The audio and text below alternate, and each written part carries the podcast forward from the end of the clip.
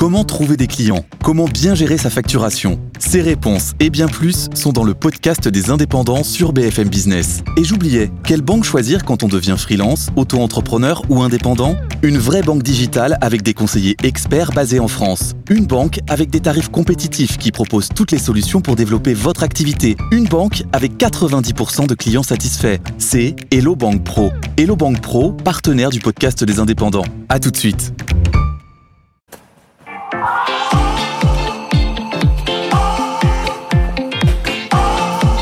BFM Business, tout pour investir. Lorraine Goumeau. Bonjour à toutes et à tous. On s'occupe de faire de vous des meilleurs investisseurs et des meilleures investisseuses sur BFM Business tous les matins de 10h à midi à la radio, à la télé, sur le web et même en podcast. Vous nous écoutez peut-être à une autre heure du jour ou de la nuit. Nous sommes le mardi 27 février et nous allons commencer cette émission avec une bonne nouvelle. Figurez-vous que en cas d'erreur, si on vous prélève trop d'impôts, eh bien le fisc doit maintenant vous rembourser avec des intérêts. Oui, on va parler de ça avec Jean-Louis Deloro de l'équipe BFA Business dans quelques minutes. À 10h30, comme tous les jours, votre dose d'économie avec Nicolas qui va nous expliquer qu'après la dépense d'État, le gouvernement se prépare à attaquer la dépense sociale. Côté bourse, Antoine, depuis, la, depuis Euronext, est en train de se préparer, ainsi que nos deux traders pour décrypter la séance du jour. Ce sera le match des traders. On vous coach, on s'occupe de votre culture financière le mardi, vous savez, avec Jean-Marc Daniel, notre économiste. Un de nos auditeurs nous a de revenir aux origines du mot indice, aux origines du mot indice, qui a donné indice boursier. Ça vient du latin euh, inditis, une preuve, et le nom du doigt. L'index est resté dans le vocabulaire français. On va revenir sur tout ça et parler évidemment du FTSE, du CAC 40 et du Dow Jones. En portefeuille aujourd'hui, sélection de valeurs small et mid cap avec Eric Lewin. Et puis on investira dans le Pinel, ou pas, en fin d'émission. En 10 ans, ce seront 300 000 logements qui ont été concernés par ce dispositif.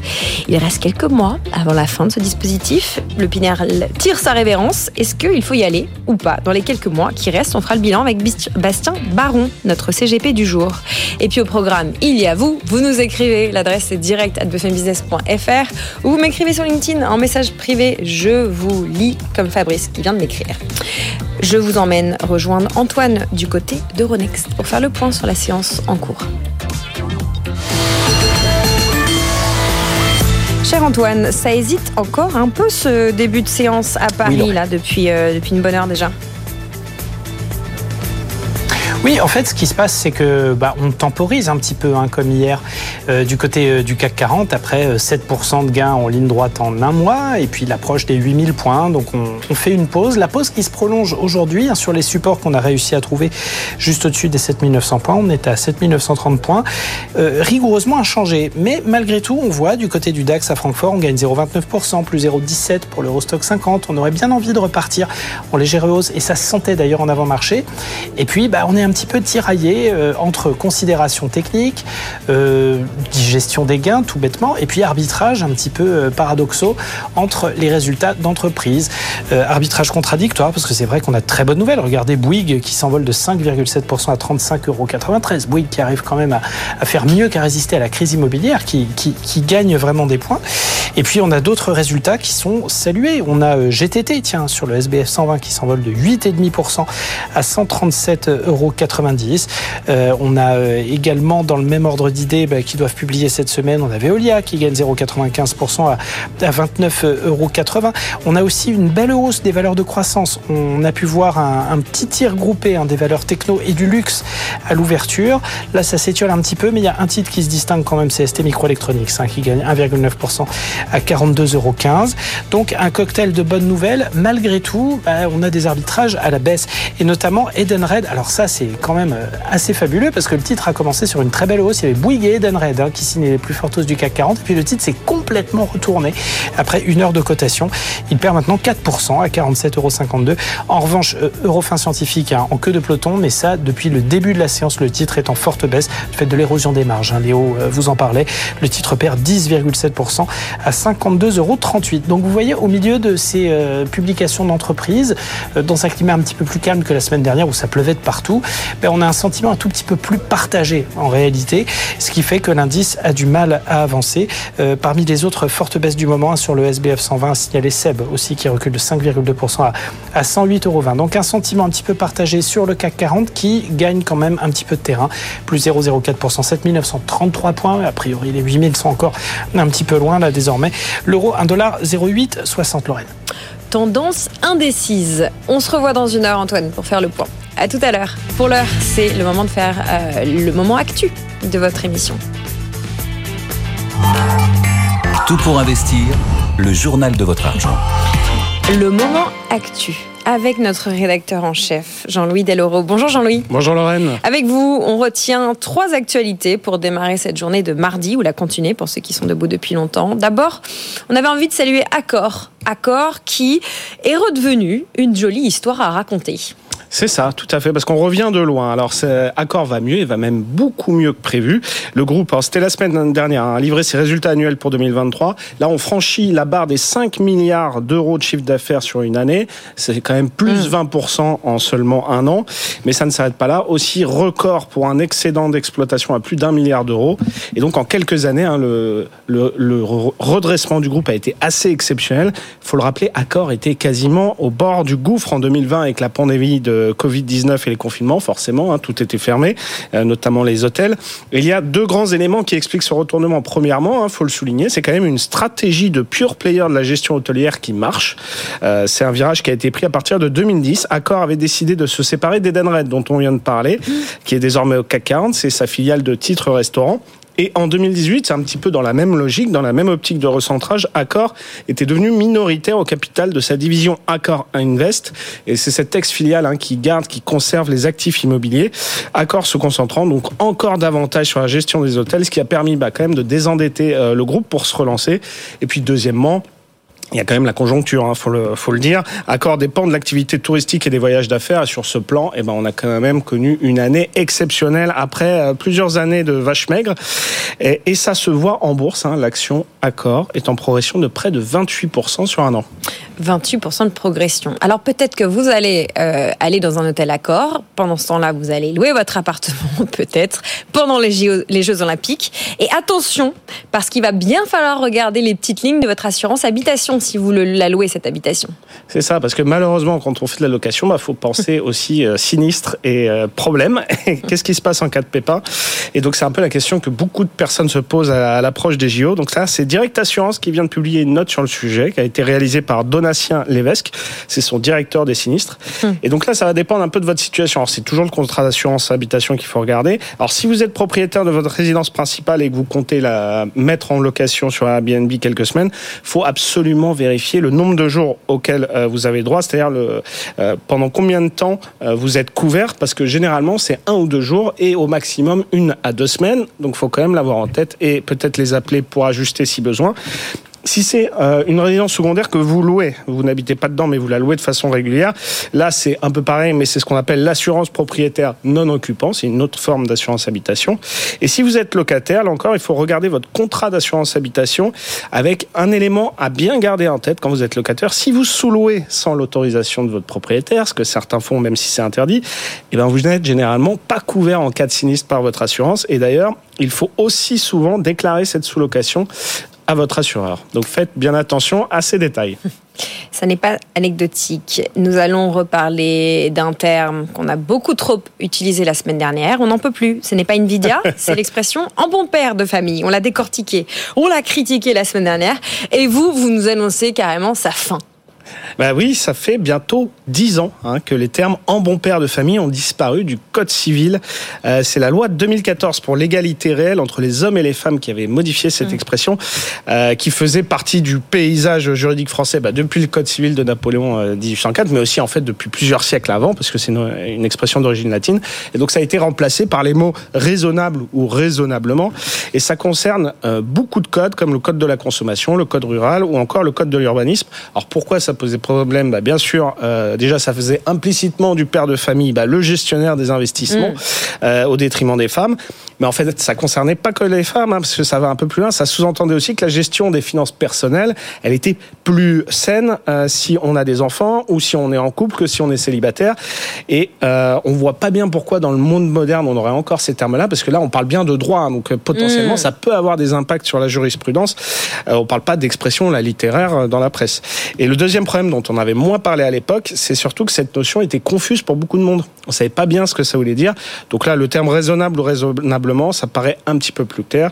Alors pas sûr que ça ait beaucoup changé les rapports hommes-femmes euh, sur la gestion euh, de l'argent au sein du couple. On sait que les femmes s'occupent généralement un peu plus du budget au quotidien et les hommes un peu plus de, euh, de l'épargne de long terme. Mais ce qui est petite ironie de l'histoire, toutes les études là vont globalement dans le même sens. Que quand on parle d'épargne, les femmes sont généralement plus prudentes dans leurs investissements financiers euh, que les hommes et misent davantage sur le long terme. Donc finalement, elles gèrent leur argent davantage en bon père de famille que les hommes. Voilà notre bon père des familles de BFM Business. Merci Jean-Louis. Vous restez avec nous. On va continuer à débattre de sujets euh, finances perso avec vous et notre autre bon père de famille, Christian Fontaine, du revenu, qui va nous rejoindre dans quelques minutes. On va notamment répondre à la question pourquoi il ne faut pas chasser mm, irraisonnablement les dividendes étrangers. Au programme juste après un petit passage chez nos traders. Tout pour investir. Le match des traders. Et nos deux traders ce matin, c'est Alexandre Baradez, chef analyste chez IG d'une part, et puis Gilles Santacreux, notre monsieur Algo de chez boursicoté.com. Bonjour messieurs. Bonjour. J'aimerais trouver un lancement plus dynamique que vous dire euh, que faire dans cette journée qui démarre un peu dans l'indécision, mais je n'ai pas d'autre lancement. Donc Gilles, dites-nous ce que vous allez faire aujourd'hui. Eh bien, on va regarder un petit peu ce qui se passe autour des 7915 points. Pourquoi cette zone? C'est cette zone qui a été franchie entre jeudi et vendredi. Cette zone avait été euh, résistance euh, donc euh, avant d'être de devenir support. Et depuis qu'on a que l'on a des, des, mouvements de, de, un petit mouvement de, de, de neutralisation, eh bien c'est cette zone qui agit en tant que support intraday. Donc tant que l'on est au-dessus de cette zone, même si on est dans une phase actuellement de, consolidation horizontale hein, d'un point de vue intraday, tant que l'on est au-dessus, eh bien on garde un biais haussier potentiellement fortement dynamique puisqu'on vient quand même d'inscrire un record au-delà des 7976 points. Et donc, globalement, ça reste très bien orienté. Les niveaux d'alerte, ils sont assez éloignés. On peut considérer que tant que l'on est au-dessus des 7725 points, on reste dans une dynamique haussière potentiellement forte. Des niveaux d'affaiblissement viendraient sur une cassure ou un retour sur la zone des 7692 points. On a des niveaux de retournement à 7555 points. On est très très loin de ces niveaux, donc on peut continuer à regarder vers le haut. Au niveau de mes algorithmes, on, détecte quand même des gros signaux d'affaiblissement. Les, je dirais les, les probabilités d'une consolidation sont un peu plus fortes pour cette semaine, mais pour l'instant ça ne se traduit pas dans les cours. Donc on va regarder un petit peu ce qui se passe au niveau de, ces zones horizontales. Le point d'orgue de cette semaine, ce sera le, PCE Core hein, qui seront euh, diffusés euh, jeudi du côté des États-Unis. Ce que l'on peut aussi observer, c'est que sur la phase de consolidation, on a une baisse des volumes, ce qui indique que on a des volumes forts sur les, phases d'accélération haussière et des volumes qui baissent sur les phases de consolidation, ce qui nous indique que la tendance, là aussi, c'est un signal de, euh, même si on a une phase de, de ralentissement actuellement, que la tendance tendance sous-jacente est toujours haussière. On est donc sur une très bonne configuration. On va regarder ces niveaux pour éventuellement détecter, je des, des signaux de retournement, mais pour l'instant, ça reste assez positif euh, sur l'indice CAC 40. Vous regardez vers le haut, cher Gilles, et vous, Alexandre, quels sont les niveaux techniques que vous allez surveiller aujourd'hui? Alors il y a, il y, a, il y a deux horizons d'observation. Le premier horizon, qui est un horizon par exemple moyen terme, si on est un investisseur sur le CAC et on se dit bon qu'est-ce que je fais à 7009, euh, on a frôlé les, les 8000, est-ce que je, je reste positionné à l'achat pour viser plus haut? Euh, Si les horizons de temps c'est 6 mois, 12 mois, si on est vraiment placé en tant qu'investisseur, je vois pas de raison fondamentale, euh, ni en termes de cherté, ni en termes de diversification du CAC, euh, ni en termes de perspective même euh, moyen terme. Je vois pas de raison de changer son fusil d'épaule. Je pense qu'effectivement les de nouveaux plus hauts seront à l'horizon à moyen terme et, des plus hauts, nettement plus hauts. En revanche, si on regarde à l'horizon de la journée, de la semaine, Gilles en a parlé effectivement, le gros gros rendez-vous que tout le monde surveille, c'est évidemment l'inflation PCE jeudi aux États-Unis. C'est la mesure surveillée par la Banque centrale américaine. On a vu qu'après les chiffres d'inflation CPI et les prix à la production aux États-Unis, eh bien les anticipations pour l'inflation ont été rehaussées. On attend un rebond euh, assez significatif en mensuel hein, de l'inflation PCE. Et puis donc on ne voit pas toujours d'imminence à ce stade aux baisses de taux de la de, de la Fed et donc les taux se redressent aux États-Unis, le 10 ans américain remonte au-dessus de 4,30 mais on voit aussi qu'en Europe euh, les taux se redressent, le 10 mm. ans français, le 10 ans allemand parce qu'il y a toujours ce sentiment qu'il n'y a pas d'imminence à baisser les taux et donc dans ce contexte-là, euh, on, on, pourrait très bien imaginer que le marché notamment après le, le, coup de fusil à la hausse après les résultats de Nvidia qui a mm. aussi entraîné l'Europe, eh bien que l'on ait la volonté de respirer un petit peu et si on devait respirer sur le CAC 40 et je pense pense que c'est, euh, je ne sais pas si on doit qualifier ça de risque ou de possibilité, mais ce serait par exemple de revenir sur la résistance qui a cassé. Souvenez-vous cette résistance à 7007 dont on a beaucoup beaucoup parlé, que le CAC travaillait pendant plusieurs semaines. On est passé au-dessus, on a pris 200, un peu plus de 200 points au-dessus. Si à un moment donné on doit une respiration liée à ces questions de taux, d'inflation de, américaine ou autre, eh bien c'est à 7700 que l'on viendrait euh, se poser un petit peu. Oui, on retesterait la résistance en tant que support, savoir si elle tient. Donc ça, je pense quelque chose qu'il faut inclure dans son logiciel d'analyse à court terme. C'est une possibilité. Un retracement à 7007 est une possibilité. Mais je pense en revanche que toute phase de correction sur le CAC un peu marquée, même si on retombait un peu sous 7007, ce serait effectivement des bonnes zones pour se repositionner à l'achat ensuite et viser des rebonds. Vous voyez, je pense pas qu'on qu'on est sur un sommet un peu un peu de moyen terme où derrière on perdrait 15 ou 20 dans les mois qui arrivent. Voilà, donc mm. peut-être des corrections envisagées vers 7007. Les questions d'inflation de taux vont rester présentes pendant quelques temps encore. Mais si euh, son horizon de placement c'est 6 mois, 12 mois et au-delà, euh, il faut viser 8000 et plus. Il n'y a pas vraiment d'obstacle à moyen terme pour le, pour le CAC 40. Voilà les euh, chiffres, les niveaux techniques qu'il faut avoir en tête. Merci beaucoup à tous les deux pour cette analyse quotidienne. Merci Alexandre de chez IG et Gilles et ses algos de chez boursicoté.com. On continue à s'occuper de votre culture d'investisseur. On va donner la place au débat. Tout pour investir. Tout pour votre argent. L'équipe du mardi, Jean-Louis Deloro de bfmbusiness.com est avec nous. Bonjour Jean-Louis. Bonjour. Et Christian Fontaine du Revenu est revenu de ses vacances. Pas aux Bahamas, vu la mine que vous avez. Non. Ni au ski. Pas aux Bahamas. Non, ça sent au soleil quand même. bon, trêve de baliverne. On a pas mal de sujets à discuter. Et le premier, c'est en tant que chasseur que vous venez sur ce plateau, euh, cher Christian. En tant que chasseur de dividendes, de dividendes étrangers. Pourquoi il faut aller chasser ces dividendes étrangers avec modération. Ah, avec modération, bah d'abord en fait, pourquoi parler des dividendes? Parce qu'on termine la, saison d'annonce des résultats 2023 euh, en bourse et on va débuter d'ici quelques semaines la, saison de, versement des, des dividendes. Et c'est vrai que vous, sur le plateau et revenu, on insiste beaucoup sur la nécessité de, de diversifier à l'international son portefeuille. Donc ça nous a semblé intéressant de s'intéresser un tout petit peu aux dividendes étrangers, d'autant que cette année, bah, il y a une spécificité. Un Meta, pour la première fois, va verser euh, des, des dividendes. Alors, il y a d'autres GAFAM qui versent également des dividendes depuis plusieurs années, notamment euh, Apple, notamment Microsoft, Nvidia, sachant que par exemple Amazon, Tesla ou Alphabet euh, n'en euh, distribuent pas. Alors, il y a une actualité mais il y a aussi un sujet de préoccupation des, auditeurs et des investisseurs, parce que souvent il y a une frustration entre le montant du dividende qui est annoncé et le montant du dividende qui est réellement encaissé. Et en fait, la, différence, ben, c'est tout simplement la fiscalité. Mm. Non, il faut s'intéresser un tout petit peu lorsque vous encaissez donc alors un dividende de société française, vous savez, c'est 30% de, de, prélèvements euh, fiscaux et sociaux, c'est le fameux PFU.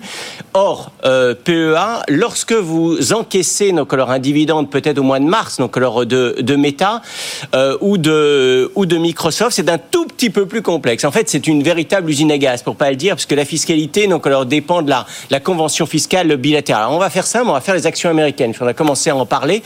Donc, vous avez un prélèvement à la source de 30%. Mhm. Alors, sauf si votre courtier a le statut de Qualified Intermediary, 30%. Plus le PFU, 30%. Moins l'année suivante 15% de euh, crédit d'impôt. Donc, comme vous êtes fort en mathématiques, vous avez vite calculé que ça fait 45%. 45%, ça commence un tout petit peu à piquer par rapport à 30% sur un dividende euh, français. Alors, c'est vrai que les fiscalistes vous expliqueront que vous pouvez faire une demande auprès de l'administration locale pour récupérer le superflu. Bon, par rapport euh, à pour ne pas être victime du double imposition, en pratique, c'est tellement compliqué que c'est réservé aux family office.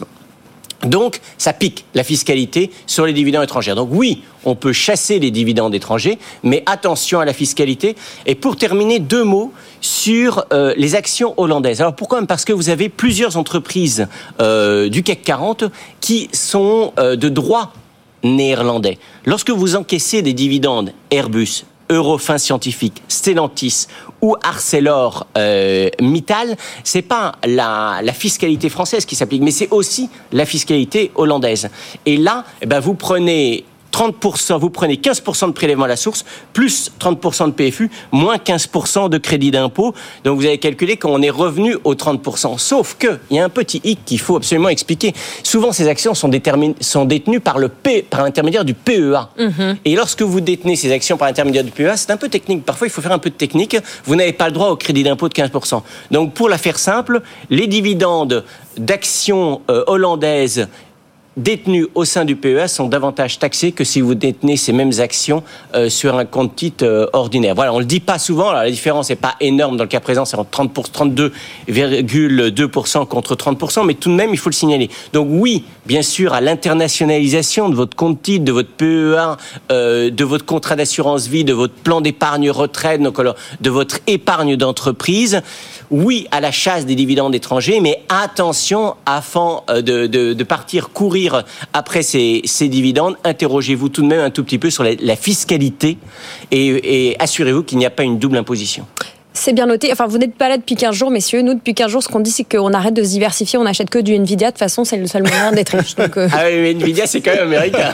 donc, on se diversifie quand même à l'international. Un petit peu, ouais. Mais, vous avez que du Nvidia. vous avez raté 15 jours d'actualité, cher Non, je plaisante. Non, mais c'est très important ce que vous venez de, de, de, dire, évidemment. La différence d'investir via son, son CTO ou son PEA, ces, ces nuances sont importantes. Logique de diversification internationale. Bah, Jean-Louis. Oui, surtout que les, les, dividendes, je pense aux dividendes américains. Hein, principalement. Euh, c'est vrai que souvent les entreprises américaines, c'est au trimestre. Donc ça, ça, plaît quand même pas mal aux, petits actionnaires, aux petits porteurs. Alors que bah, les actions euh, en France, c'est souvent une fois par an, parfois deux. Alors il y a Total, c'est chaque trimestre ou ST Micro, mais bon, c'est pas forcément la, norme. Donc il y a un intérêt. Et puis c'est vrai que c'est ceux qui versent certainement le, plus de, dividendes. Et euh, alors deuxième élément, il y a la fiscalité, effectivement, Christian. Deuxième élément, c'est aussi attention parfois où on a des surprises sur les taux de change appliqués, euh, où parfois il y a des frais à ce moment-là qui sont appliqués par votre courtier. Alors là, c'est pareil, il faut regarder les détails des, euh, des frais, mais c'est pas toujours évident de, de se retrouver. on, continue. Christian? Oui, mais tout ça pousse quand même à, bien sûr, à mondialiser euh, ses portefeuilles, mais pas à ne pas investir en direct, notamment dans les GAFAM, investir euh, via des outils collectifs, notamment via des, des, ETF peu chargés en frais. Vous éviterez ce problème de la, de la fiscalité. Et puis surtout, vous parliez de Nvidia, effectivement, la vedette de la, de la semaine dernière avec, euh, avec Air Liquide. Mais personne ne sait aujourd'hui quelles seront sur le marché de la tech les vedettes dans 2, 3, 4, 5 ou 10 ans. Donc en investissant euh, via des outils collectifs qui répliquent la performance d'un indice comme le, comme le Standard Poor's 500 ou comme euh, le, un indice sur le Nasdaq, Nasdaq 100 ou Nasdaq Composite, ben, vous êtes sûr de profiter de la hausse des valeurs technologiques sans soucis fiscaux mm. et tout en misant sur les bons chevaux puisque a priori les valeurs tech qui seront porteuses d'ici quelques années seront donc alors dans ces indices. En parlant de fiscalité, Jean-Louis, vous vouliez faire un petit point sur euh, les locations, la fiscalité des locations Airbnb, un petit point sur l'imbroglio qui continue. Bah ça, ça continue, en fait, on s'en sort pas. Alors, je, moi, je conseille à tout le monde d'attendre. Euh, ça va être d'ici une semaine ou deux, visiblement. Mmh. Euh, on, aura plus de réponses. C'est que plusieurs sénateurs hein, ont saisi le Conseil d'État pour excès de pouvoir envers le gouvernement, parce que je vous le rappelle, il y a un amendement mmh. Euh, anti-Airbnb, enfin anti-Airbnb, en tout cas qui est moins favorable pour les locations saisonnières ou euh, pour les meublés de tourisme classés, on place d'un abattement de 71% un abattement euh, à 30% avec un seuil en plus pour cette option beaucoup plus bas qu'avant. Euh, eh ben, finalement, le gouvernement a dit oui, non, mais en fait, c'est par erreur, ça a été passé dans le budget 2024. Donc, n'en tenez pas compte. Le fisc a même euh, fait une note officielle, hein, le BOFIP, pour dire n'en tenez pas compte. Voilà, faites comme avant. Bah, sauf qu'en fait, quand vous vous interrogez les avocats fiscalistes, etc., euh, en fait, c'est pas possible. Et en plus, le gouvernement avait dit bon, on va refaire un texte pour pour gérer le, la chose en cours d'année 2024. Et en fait, c'est pareil. Comme ça a été voté en 2023 concernant les revenus 2023, vous pouvez pas le faire en fait en 2024. Donc le gouvernement semble un peu coincé. On va voir si le Conseil d'État euh, leur donne un, coup de main. Mais la logique voudrait quand même que quand on applique une loi, quand on vote une loi, bah, on l'applique derrière. Hein.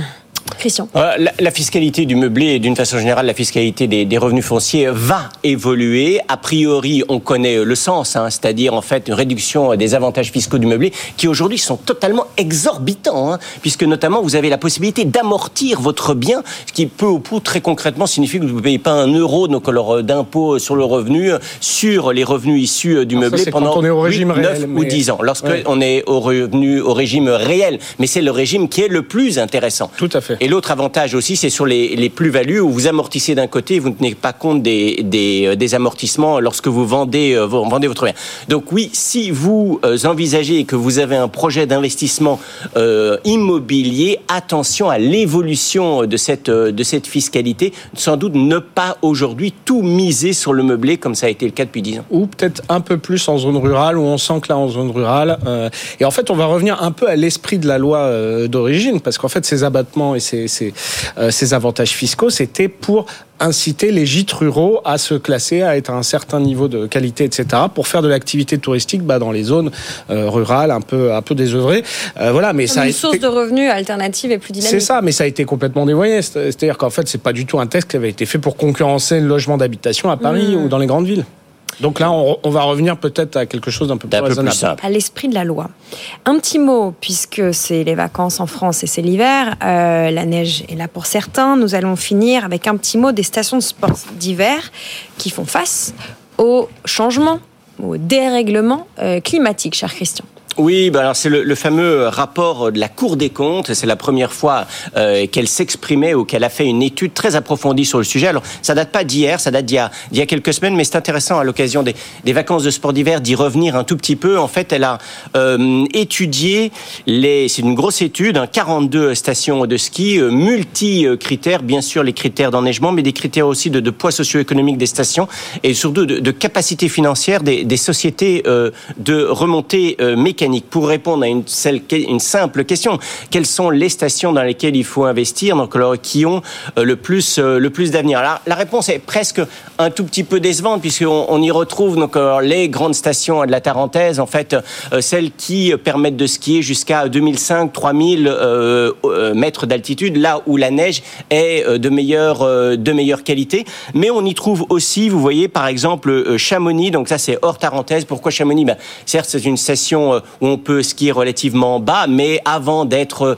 une des mecs du ski, c'est avant tout un- un- une mec donc alors de l'alpinisme. Et donc euh, effectivement, c'est typiquement le type de station euh, où je dirais la, saison euh, s'est considérablement élargie, puisque aujourd'hui on va à Chamonix toute quelle que soit la, la saison pour faire des activités outdoor.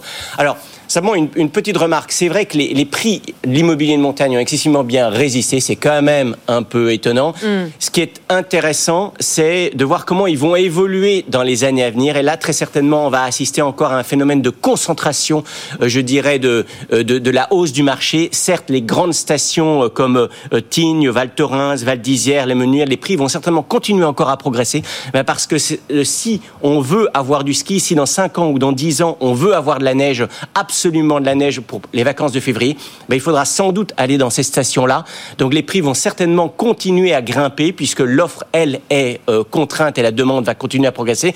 Après ça, ça va poser des problèmes, notamment des problèmes, je dirais, euh, d'embouteillage sur les pistes, tout simplement, parce qu'il y aura trop de trop skieurs avec tous les problèmes de sécurité que ça peut provoquer. Donc voilà, donc c'est une étude intéressante. La Cour des comptes, pour la première fois, une étude multicritère qui a fait beaucoup, euh, beaucoup parler d'elle. Il n'est pas inintéressant d'en reparler à l'occasion de ces, ces vacances de ski, notamment pour les, tous ceux qui habitent l'ouest de la France qui sont encore en vacances. On parle euh, d'un horizon à 10 ans, quid d'un horizon à 30 ou 40 ans? C'est encore pire. Mais à la limite, ce qui est valable, donc alors je dirais sans doute pour euh, 3, 4, 5, 10 ans, en tout cas si vous envisagez, si vous êtes un passionné de ski, c'est certainement dans, dans les, les, stations euh, qui permettent de, de, skier en altitude, en haute altitude, qu'il faut, qu'il faut investir. Jean-Louis, le mot de la fin sur l'actualité de la journée. Bah non, mais pour revenir sur, sur ça, je pense effectivement qu'on va vers une dichotomie du, du, marché immobilier dans les stations de ski. On va avoir du, de plus en plus de luxe dans les grandes stations qui sont effectivement en altitude. Et par contre, ça va être un peu triste pour les, les stations familiales euh, où là, si vous avez un investissement, à mon avis, tardez pas à, à vendre euh, parce que ça risque de baisser. Alors oui, il y aura des randonnées, il y aura des, de l'acrobranche ou que sais-je, il, y aura des choses pour compenser, mais ça va pas compenser, euh, ça va pas attirer autant que le ski. Euh, ça c'est sûr. Donc on risque d'assister vraiment à un grand écart entre des petites stations familiales à, à 1500 mètres ou en dessous qui vont vraiment les prix vont dégringoler et puis en fait effectivement Courchevel qui va continuer à monter, monter, monter parce qu'en fait ça va devenir un luxe de plus en plus important valorisé de pouvoir skier. Euh, c'est déjà un luxe, hein, c'est pas accessible à tout le monde, mais là, ça va vraiment devenir une niche progressivement. Voilà, les stations de sport d'hiver, business case, hein, comment on s'adapte au changement climatique. Merci beaucoup, messieurs. Euh, Christian, qu'est-ce qu'on lit à la une du revenu?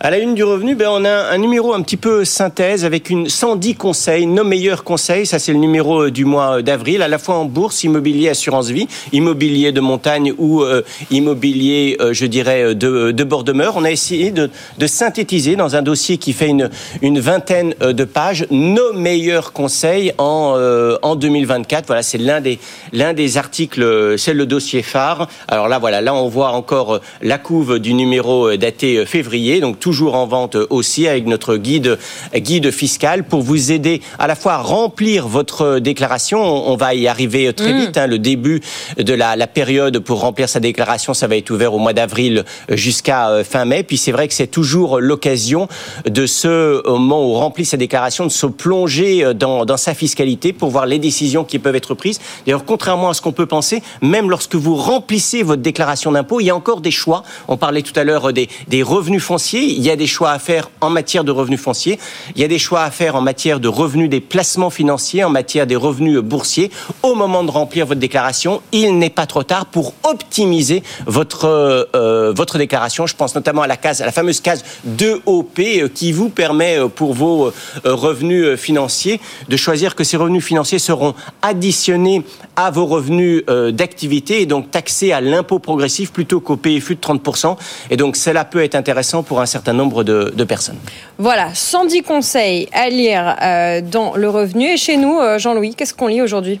Eh ben, écoutez, on va s'intéresser à l'actualité du, du, jour, euh, notamment en immobilier. Il y a pas mal de choses. Et sur les HLM, euh, on a des choses voilà, sur les Compiègne qui créent un peu la polémique sur une nouvelle façon d'attribuer les HLM. Voilà. Et nous, dans une heure et quart, on parlera Pinel. Vous savez, c'est bientôt la fin. Est-ce qu'il faut y aller? On répondra à cette question vers 11h45 dans ce direct. Évidemment, l'ensemble de nos contenus est à retrouver en podcast et en replay sur nos plateformes. Merci, messieurs. Christian Fontaine de l'équipe du Revenu.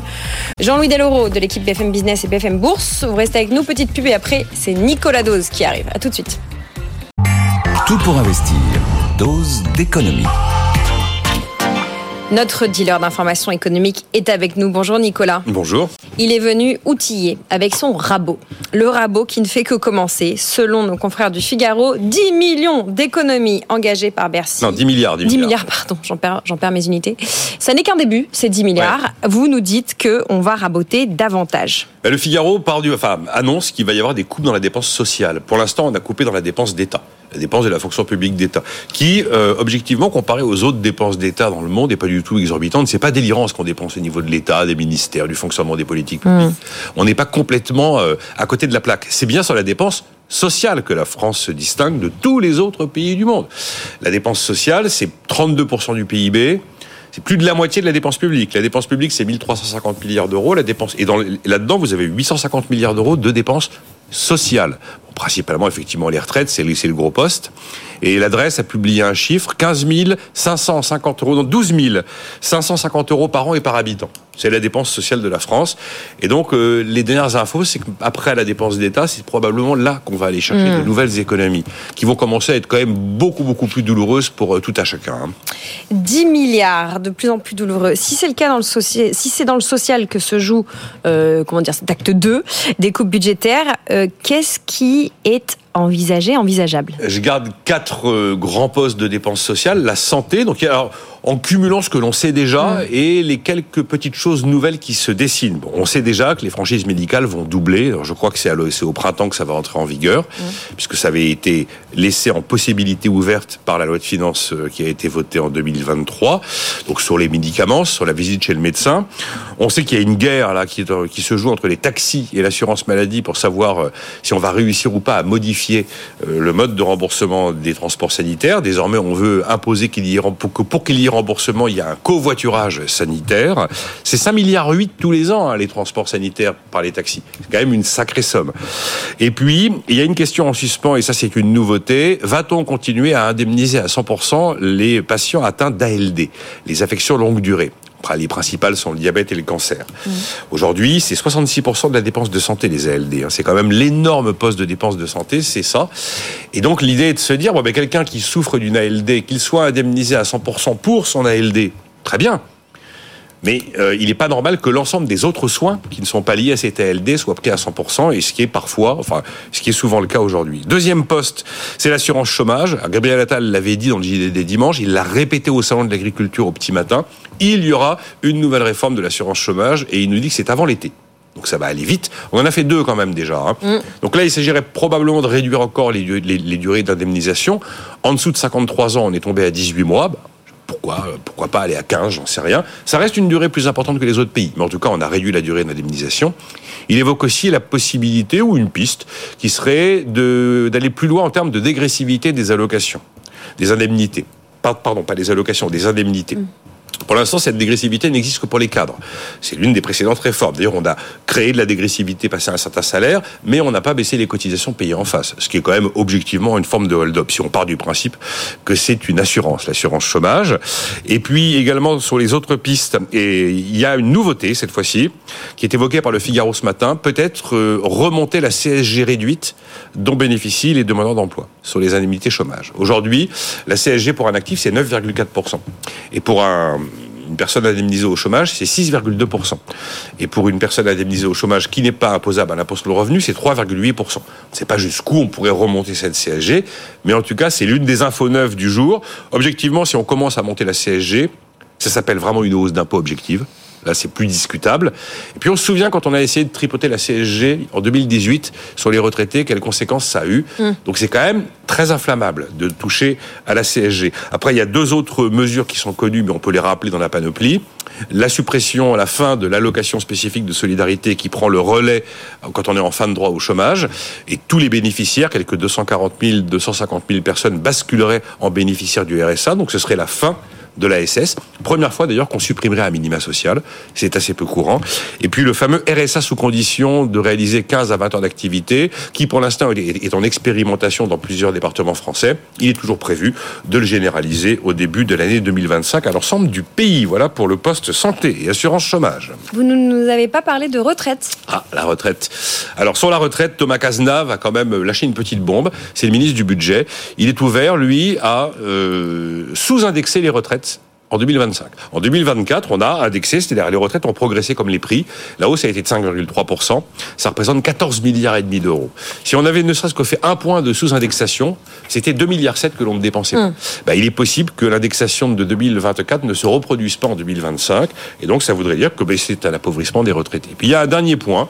Euh, c'est Gabriel Attal qui a laissé entendre euh, qu'on pourrait aller plus loin que François Hollande encore sur la réforme de la politique des allocations familiales. Alors François Hollande avait décidé que cette politique était une politique universelle dédiée à l'enfant, à la démographie, à la famille, allait devenir une sorte de politique de solidarité et il avait mis une condition de ressources. Ben, visiblement, Gabriel Attal n'exclut pas d'aller un peu plus loin dans les conditions de ressources. Voilà. Alors, ce qui est un peu dérangeant dans cette histoire, c'est que normalement, un pays bien géré, c'est un pays qui est capable de mener des politiques budgétaires contracycliques. Contracycliques, ça veut dire que quand ça va mal, vous desserrez la vis. Quand ça va bien, vous serrez la vis. On est une fois de plus en train de faire exactement le contraire. Après, pour tous ceux qui nous ont écoutés et qui se disent qu'ils sont dans l'une des différentes cases que j'ai mises bout à bout, il y a de grandes chances que peu de ces mesures voient le jour très rapidement. Bon, les franchises médicales, si, ça s'est acté, mais beaucoup ne verront pas le jour très rapidement parce qu'il faudrait au minimum une loi de finances rectificative de la sécurité sociale. Ça veut dire aller devant le Parlement. Et vous savez comme c'est simple aujourd'hui pour le gouvernement d'aller devant le Parlement pour obtenir quitus. Donc, euh, a priori, tout ça est dans les tuyaux. C'est pas, pas des choses qui vont arriver avant l'été et peut-être même que beaucoup d'entre elles attendront 2025. Mais peut-être qu'en 2025, elles seront contracycliques. Oui, oui, bah, non, mais pour mener une politique contracyclique, vous savez, c'est la fameuse formule. Tu répares le toit quand il fait beau, euh, voilà. Ben, C'est ce qu'on n'a jamais fait. Donc on se retrouve. Mais là, on voit bien quand même que vous prenez les 10 milliards, vous prenez toutes ces petites choses mises bout à bout. On sent quand même que ça flippe un peu au niveau de l'exécutif. On nous dit toujours la dette elle est soutenable, le mur de la dette euh, c'est un truc de Cassandre, ça n'existera jamais. Attention au jamais. Voilà, les- il faut jamais dire jamais. La Grande-Bretagne s'est retrouvée avec le FMI à ses portes il y a pas il y a quelques mois quand Liz Truss avait sorti un budget complètement fantoche. Attention à se dire que ça n'arrivera jamais. Bon, certes on est la France, certes on a l'euro, mais on sent quand même qu'il y a un peu de pression. On 10 milliards d'euros, on dit euh, qu'on est allé gratter les fonds de tiroir. On n'a jamais vu un gouvernement sortir, enfin, à- tenter d'aller chercher 10 milliards d'euros. Encore faut-il les trouver par des décrets d'annulation de crédit. Utiliser les, dé- les- les décrets d'annulation de crédit pour monter à 10 milliards. C'est quand même un montant important, ça prouve qu'il y a un peu de fébrilité quand même à Bercy. Sarah Bott, merci Nicolas Dose pour cette dose d'économie. On part rejoindre Eric Lewin. On va prendre le pouls de nos small et mid cap. Tout pour investir. En portefeuille. Bonjour cher Eric. Bonjour ma chère Lorraine. Eric Lewin, en chef des publications Agora, qui se fait raboter sa chronique par Nicolas Dose, qui est une vraie pipelette sur ces Non mais histoires c'est normal, vous savez, je connais Nicolas normal. depuis 20 ans, on a travaillé ensemble il y a 20 ans, donc il a tous les droits avec moi. C'est important de décrypter euh, ces mesures d'économie. Elles nous concernent tous, évidemment. Eric, avec vous, on va pas parler d'économie, quoique. On va faire le point sur nos petites et moyennes valeurs. D'abord, donnez-nous un aperçu euh, des indices. Ben, comme- c'est quand même de l'économie, hein, les petites valeurs. Si vous dites ça aux chefs d'entreprise que les PME c'est pas de l'économie, vous allez vous faire franchement sermonner, ma, ma, ma chère Lorraine. Non, plus, sérieusement, les indices, le CAC 40 fait 1,7% sur la semaine, ça fait 5% depuis le début de l'année. Le CAC Small, c'est un peu plus calme, plus 0,4% sur la semaine et plus 0,3% depuis le début de l'année. La problématique, il n'y a pas d'intelligence artificielle beaucoup dans le monde des small, il n'y a pas eu beaucoup de publications. Donc les investisseurs ont préféré acheter des grosses capis avec tout ce qu'on a connu la semaine dernière. Mais ne vous inquiétez pas, les résultats des small, ça va commencer d'ici la semaine prochaine. Ah voilà, ça va nous occuper euh, en relais euh, des grosses capis. On va s'arrêter sur certaines publications. Vous vouliez d'ailleurs nous parler euh, de celle de Fnac Darty. Ouais, plutôt plutôt pas mal. 14% de progression sur la semaine pour Fnac Darty. C'est quand même moins 22% en un an, moins 46% en trois ans, moins 63% en cinq ans. Alors que s'est-il passé? Pourquoi cette publication? Bon, le chiffre d'affaires n'a pas été exceptionnel. 7 milliards 9, ça fait moins 1,1%. Euh, ce, qui, est intéressant dans, dans ce dossier, c'est que bon, la marge brute est restée stable à 30,2%. On a une baisse de 26% du résultat opérationnel courant à 171 millions d'euros. Par contre, ce qu'ont retenu euh, les investisseurs, c'est c'est le free cash flow qui a été à 180 millions d'euros alors qu'il était négatif de l'ordre de 30 millions d'euros en 2022. La force de, de la FNAC, c'est quoi? C'est un business model omnicanal avec un e-commerce qui représente 22% du chiffre d'affaires et qui monte en puissance et surtout un une montée en puissance des services puisque vous savez, Dartimax, c'est le service de réparation illimitée. Il y avait eu un million de contrats euh, l'an dernier et il pourrait y avoir 2 millions en 2025. À noter, et c'est très intéressant sur ce dossier, c'est que Daniel Kretinsky est monté à 29,9% du capital. Donc certains se disent qu'il pourrait y avoir peut-être, pourquoi pas, une opération financière sur la FNAC. Voilà pourquoi la FNAC, qui se paye entre 8 et 9 fois des bénéfices, qui n'est pas très cher, a pris euh, 15% cette semaine. Il y a beaucoup, beaucoup quand même de retard sur ce dossier. Voilà, dossier à suivre. On va parler d'une purge. Oui, la purge, c'est Energis, je vous en avais déjà parlé, moins 25% sur la semaine. Alors c'est un éditeur de, solutions SaaS pour optimiser la, consommation énergétique. La grande problématique, je vous avais dit qu'il y avait quelques semaines, ils avaient régulé leur situation financière puisqu'ils avaient euh, supprimé les OCAPSA. À la place, il y avait une levée de fonds de 10 millions d'euros. La grande problématique quand même sur ce dossier, c'est que maintenant qu'on a structuré un peu la situation financière, il y a des problèmes économiques. Chiffre d'affaires l'an dernier, 5 millions 8 plus 14%. Vous allez me dire c'est pas mal, ouais, sauf qu'ils ont fait plus 80 au premier semestre et moins 25,7 au deuxième semestre. L'EBITDA, c'est-à-dire l'exploitation, est attendue euh, en perte entre 2 millions et demi et 2 millions 8. Et donc, il y a également un, changement de, de, management sur cette valorisation de 14 millions d'euros. J'ai le sentiment que certes, il n'y a plus d'OCAPSA, il n'y a plus de financement ultra, ultra dilutif sur ce dossier, mais il faut quand même résoudre la problématique des fondamentaux économiques. Et là, c'est pas gagné.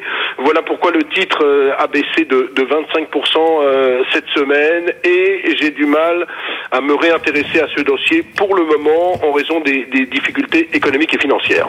Bon, en revanche, vous vous arrêtez sur euh, une entreprise qui connaît une belle embellie. On va parler informatique. Oui, Ores Technologies, terminaux de points de vente, 110% de progression de l'action euh, depuis le début de l'année, mais attention, quand vous regardez sur un an et trois ans, c'est pas Byzance, moins 42% un an, moins 80% en, en trois ans. Qu'est-ce qu'on peut dire sur ce dossier? En fait, c'est une société qui va un petit peu mieux. Euh, le quatrième trimestre a vu une progression de 1,4% de son chiffre d'affaires à 23 millions d'euros. Ça reste quand même à moins 15% sur l'ensemble de l'année. Ils viennent de signer euh, deux contrats, notamment un très gros avec la Compagnie des Alpes. La problématique sur ce dossier, c'est qu'il y a une structure, une situation financière très très tendue. Il y a plus de 15 millions d'euros euh, de dettes et le groupe avait dit euh, il y a quelques mois que la situation financière était tendue, qu'il fallait trouver des solutions de financement. Bref, il y a encore beaucoup d'incertitudes sur ce dossier. Alors quand on regarde en termes de value, c'est pas très cher puisque la valeur d'entreprise rapportée au chiffre d'affaires Lorraine est à 0,4. Maintenant, il y a cette problématique de situation financière, donc dossier très très très dangereux, très risqué au, cours actuel.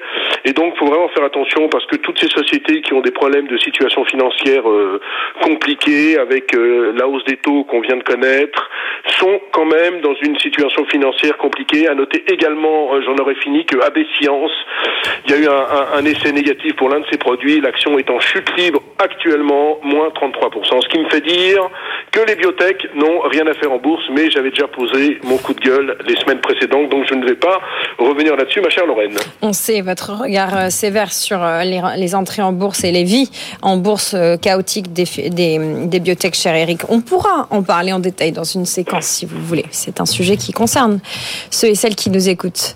Merci Eric. On va continuer à parler indices, figurez-vous. Pas le small et mid, mais les indices en général. C'est le moment de coacher nos auditeurs avec Jean-Marc Daniel. Tout pour investir, le coach. Un peu de culture économique ne saurait vous nuire. Jean-Marc Daniel est parmi nous. Bonjour Jean-Marc. Bonjour. Éditorialiste BFM, professeur, plein de choses, notre savant fou qui va nous décortiquer un mot du vocabulaire qui nous a été soufflé par un de nos auditeurs, qui voulait que vous reveniez aux origines du mot indice. Alors indice, euh, on vient de le dire, aujourd'hui ce ne sera pas Byzance. Vous savez que dans mes chroniques on parle beaucoup de Constantinople, de Rome et de Londres. Aujourd'hui on va se contenter de Rome et de euh, Londres. Bon. Et donc euh, Rome, pourquoi? Parce que indice, c'est un mot qui vient du latin. Euh, le mot latin, c'est index, indicis. Donc euh, je rappelle qu'en latin, il y a des déclinaisons. Index, c'est le nominatif. Indicis, c'est le génitif. Et donc ce mot désigne en latin l'action de désigner quelque chose. Il en est resté une chose en français. Le, au fur et à mesure que le temps a passé, il n'est resté de ça que deux éléments. L'index, qui est le doigt qui sert à montrer.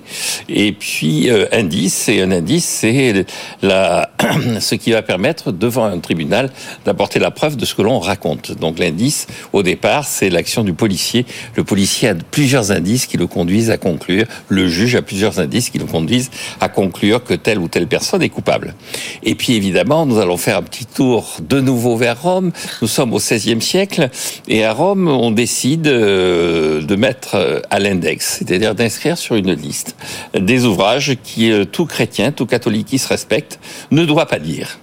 Et donc index, ça devient euh, un élément d'information sur le comportement que doit adopter le catholique dans les décisions qu'il prend dans sa vie au quotidien. Qui est un peu resté dans le verbe s'indexer. S'indexer, indexer, c'est se référer à quelque chose. La conséquence de ça, c'est qu'en Angleterre, on va faire la même chose. On va récupérer le mot index, mais on va pas lui donner exactement la même utilité, le même euh, objectif, c'est-à-dire, on va dire non plus aux catholiques, puisqu'en Angleterre, on est devenu entre-temps euh, anglican, à défaut d'être parfaitement protestant. Et donc, ces anglicans, on va leur dire au travers de l'index, voilà un certain nombre d'informations que vous devez, dont vous devez tenir compte dans votre vie quotidienne. Et donc, l'index qui apparaît à ce moment-là, c'est euh, notamment le prix des denrées, c'est la date date laquelle ils doivent se rendre aux offices religieux, c'est euh, l'anniversaire du roi. Apparaît donc euh, ce qui sera par la suite des almanachs, c'est-à-dire un certain nombre de publications qui servent de référence à la vie quotidienne. Et alors, on rebondit à partir de là, en disant l'information que l'on va obtenir en économie, ça va être des indices. Alors, on va faire cette fois-ci un petit tour par Berlin pour conclure notre voyage en Europe, puisque euh, les Français ont fait beaucoup de mathématiques autour des probabilités et les Allemands ont transformé les probabilités en statistiques. D'ailleurs, j'aurai l'occasion de revenir sur le mot statistique, qui est un mot allemand. Et donc la statistique, c'est la mathématique revue par le Staat, c'est-à-dire par mmh. l'État.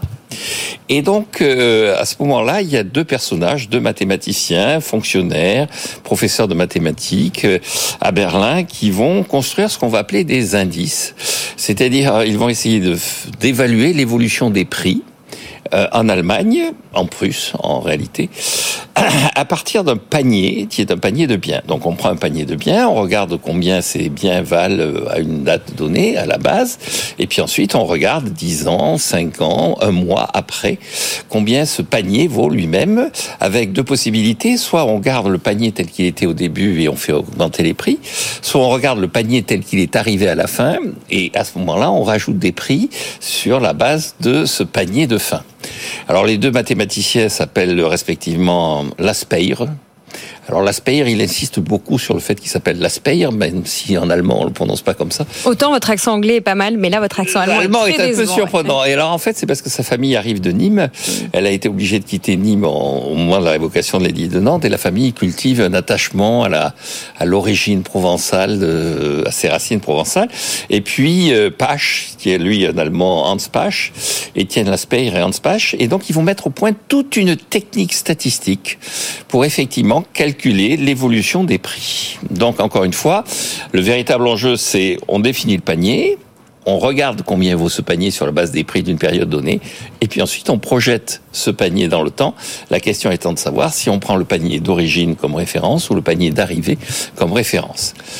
Alors jusque là, ça reste jusqu'au moment où les Américains s'en emparent. Ils disent on va prendre comme panier non pas des biens au quotidien, mais on va prendre euh, des actions et on va constituer un indice à partir de, des techniques statistiques mises au point par les Allemands pour mesurer les évolutions des actions. Et on en, arrive aux indices boursiers. On en arrive aux indices boursiers. Alors les premiers à faire ça, ce sont donc les Américains. Nous sommes à Wall Street. On vient de créer un journal qui s'appelle le Wall Street Journal. On, c'est qui Alors on sait qui C'est deux personnages, euh, Charles Doe et Edward Jones.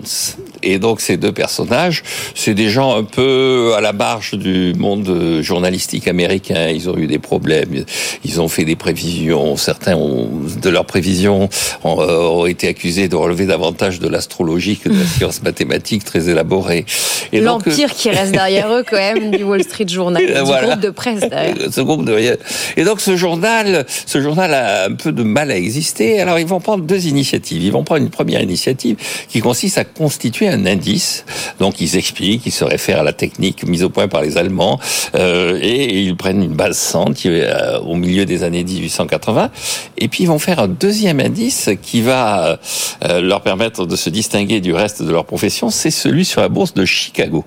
Et donc ils vont apporter une information à travers de leurs indices qui ne concerne pas que le petit monde de Wall Street, mais qui concerne l'essentiel de l'activité américaine en disant il y a aussi une activité et à Chicago il y a une activité qui tourne autour des chemins de fer mais aussi autour de l'agriculture qui est une puissance de l'Amérique et donc ils vont constituer leur indice et depuis on continue à faire des indices des prix comme le faisaient les Allemands du 19e siècle, avec toujours les mêmes techniques que celles des Allemands du 19e siècle.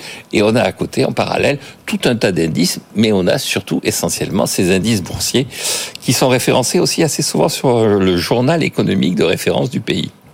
Le Dow Jones et évidemment euh, les bourses, j'allais dire les bourses d'échange autour des céréales, notamment à Chicago, qui sont toujours là, qui existent toujours.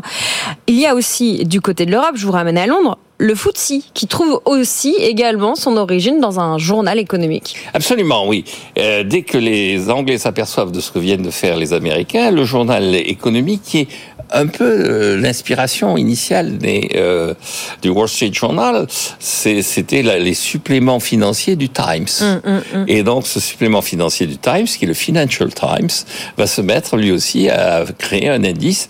Donc le Financial Times, FT, et puis Stock Exchange, bourse, et donc FTSE. Et donc euh, les Anglais vont se mettre à l'appeler le FTSE. Et de même au Japon, quand on crée un journal économique, ce journal économique va décider lui aussi de euh, publier un indice. Ce journal économique s'appelle le Nikkei et son indice va devenir l'indice Nikkei. En France, euh, je ne sais pas si c'est parce que la presse économique n'est pas à la hauteur, si euh, on considère que finalement c'est pas un journal mais une chaîne de radio et de télévision qui fait la loi en matière économique, qui n'a pas encore établi son mmh. indice. Bref. On a réfléchi au BFM indice. Voilà, on devrait faire le BFM indice ou le tout pour investir indice ou des choses comme ça. Toujours est-il que l'indice se référence sur la compagnie des agents de change, donc le CAC. Mais comme la compagnie des agents de change a disparu, a changé de nom, on lui a donné un nouveau nom et on l'a reconstitué à partir de 1987, qui est l'année de disparition de la compagnie des agents de change. Et oui, compagnie des agents de change à l'origine de l'acronyme du CAC. Bon, c'est quoi euh, le plus gros indice selon vous? Le plus beau? Le plus, important. Le plus important. Alors évidemment, sur les indices boursiers, tout le monde regarde le Dow Jones avec émotion. Et bah là, c'est le Nasdaq qui donne le plus d'émotion. Voilà. Après, c'est celui qui donne le plus d'émotion. Ce qui est intéressant quand on regarde ces indices, effectivement, c'est qu'ils se veulent avant tout représentatifs des éléments les plus performants de l'économie. C'est-à-dire que euh, chaque fois qu'on regarde la Constitution, au bout d'un certain temps, des entreprises qui sont moins performantes disparaissent de ces indices et des entreprises réapparaissent dans le Dow Jones d'origine. Il y avait sept entreprises et l'essentiel, c'était des entreprises sidérurgiques et des entreprises ferroviaires. Maintenant, effectivement, il y a le Nasdaq. Dans le Dow Jones, il y a des entreprises qui n'ont plus grand-chose à voir avec la sidérurgie et avec euh, les chemins de fer. Alors après, les statisticiens font beaucoup d'indices. Et euh, il y a un indice que l'on regarde aussi euh, sur le plan économique, c'est l'indice de la production industrielle, qui est aussi un indice qui permet de mesurer l'évolution de la production industrielle et qui est assez représentatif, plus représentatif de l'économie centrale d'un pays, c'est-à-dire l'évolution de sa production manufacturière, qui reste un élément de référence, même si la désindustrialisation est incontestablement à l'œuvre. Avez-vous noté que l'entreprise chinoise de fast, fashion Chine envisageait d'aller euh, se coter sur la bourse de New York et finalement va peut-être venir à Londres? Qu'est-ce que ça dit de notre monde en 2024 Je pense que ça dit deux choses de notre monde en 2024. La première chose, c'est que Londres garde un prestige exceptionnel. Le jour où elle décidera de se côté à Rome ou à Constantinople, devenu Istanbul, ça prouvera que finalement, à l'aune de l'histoire chinoise, euh, la référence ultime, ça reste quelques places essentielles dont l'Angleterre fait partie. Puis la deuxième chose, c'est que il y a quand même la relation entre les États-Unis et la Chine, une composante politique assez forte. Et là, c'est peut-être plutôt négatif pour le Royaume-Uni. Ça veut dire que plus personne ne considère que le Royaume-Uni est une puissance politiquement suffisamment marquée et marquante pour qu'il soit dangereux de s'y présenter. Et c'est Jean-Marc Daniel qui vous dit ça malgré tout l'amour et la nostalgie que m'inspire le Royaume-Uni. Jean-Marc a deux passions, Bordeaux et les Anglais. Alors, pour qu'il vous dise ça, il faut l'écouter. Oui. Merci Jean-Marc Je vous pour ce décryptage du mot indice. La semaine prochaine, on suivra Pascal qui nous a confié une histoire personnelle. Il nous demande, enfin, il demande à Jean-Marc de revenir aux origines du mot mineur parce qu'il est très utilisé aujourd'hui dans le monde des cryptos. Il, va, il nous demande pourquoi. Et il nous écrit Pour moi, le mineur, c'est mon grand-père, très courageux, qui allait à la mine creuser le charbon avec son marteau-piqueur et qui revenait le soir recouvert de cette poussière noire qui me faisait peur. Il est nostalgique en nous écrivant ce message on pense qu'on comprend pourquoi. Pascal, on vous répondra la semaine prochaine avec Jean-Marc. Mineur. Mineur. Merci beaucoup à vous, chers auditeurs, de participer aussi à cette séquence. C'est vous qui nous inspirez les mots que vous voulez que Jean-Marc décrypte. On a quand même réussi à parler de Byzance aujourd'hui et de Constantinople. On vous retrouve la semaine prochaine, Jean-Marc. Pour l'heure, petite pause. Après, c'est l'heure de l'actu avec Léo Dumas. On va rejoindre ensuite Antoine du côté de Renext. Et après, c'est l'IMO, l'immobilier. À tout de suite. Pour investir sur BFM Business.